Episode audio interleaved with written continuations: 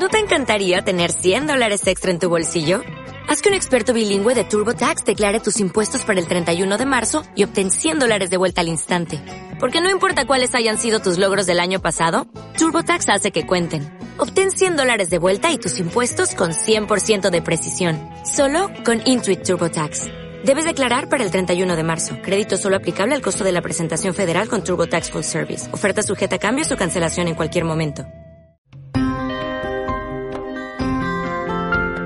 Les saluda Cristina Rodríguez desde los estudios de televisión del Nasdaq en Nueva York y desde aquí les acercamos lo más destacado de la economía en los mercados de Estados Unidos. Para hablar de todo ello esta semana está de nuevo con nosotros Angelina Galucho, que es economista y experta en globalización. Bienvenida, Angelina. Gracias, Cristina, por tenerme nuevamente en tu programa.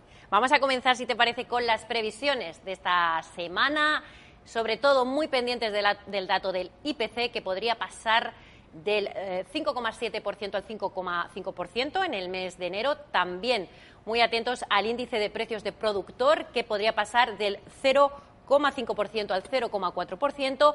Y entre otros datos que vamos a conocer están el índice de producción industrial y manufacturera del mes de enero y también las ventas minoristas del mes pasado. Angelina.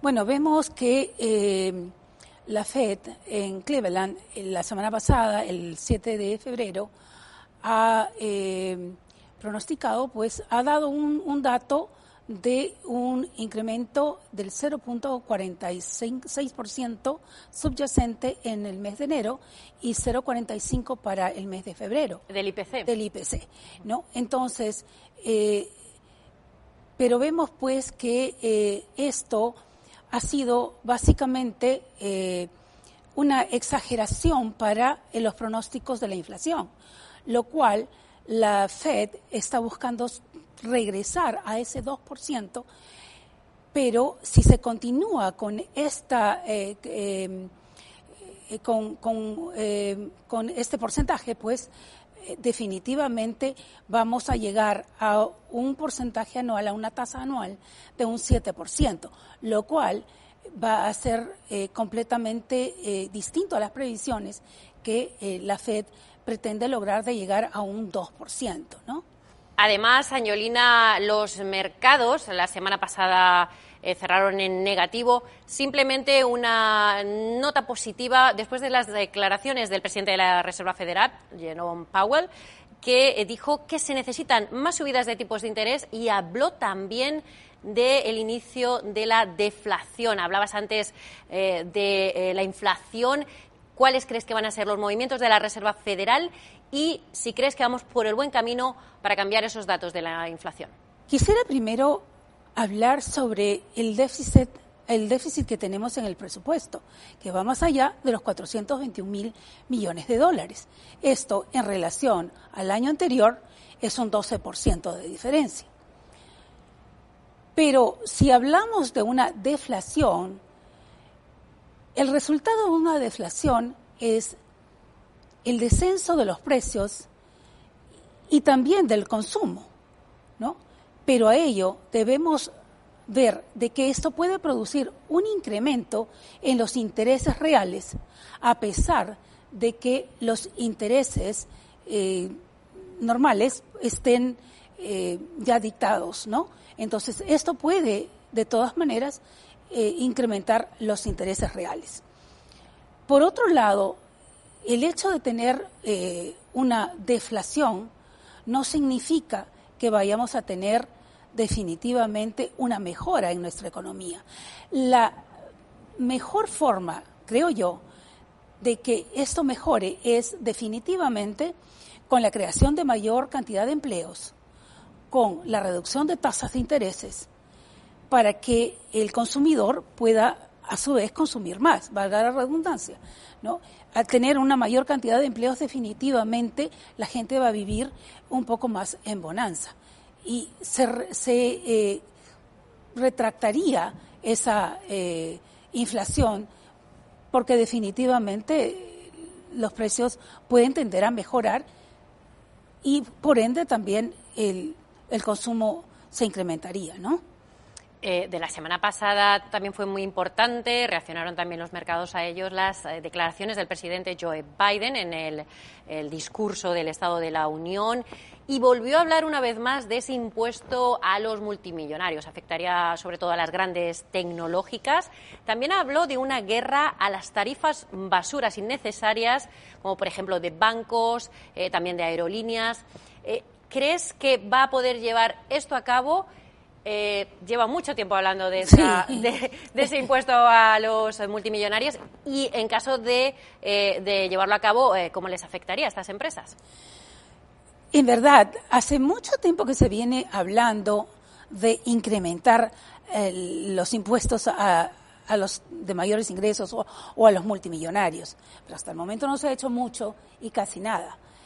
Los bancos cobran tarifas por o fees por cada eh, transacción que se haga. Las aerolíneas cobran por reservar un asiento, por tener un asiento que tenga una mayor distancia entre uno y el otro, por los carriones, por, el equipaje, es decir, por cada cosa que uno quiera llevar, eh, siempre están incrementando. Es la única manera en que la que ellos van a hacer mucho dinero con una estrategia de hacer creer que el pasaje cuesta menos, pero al final cuando se le incrementa todo lo que uno realmente necesita, obviamente los precios se van mucho más arriba, ¿no? Entonces, definitivamente eh, no, pues es, es completamente contraproducente, porque al final quienes asumimos ese gasto, ese costo, somos los que recibimos menos de, eh, de aquellos que realmente tienen grandes fortunas, ¿no? Y al final eh, se ven pues perjudicados. Esperemos que eh, el Congreso pueda aprobar esto de tal manera que le dé un poco de auxilio a quienes tengan menores ingresos en relación a los millonarios, a los multimillonarios, ¿no?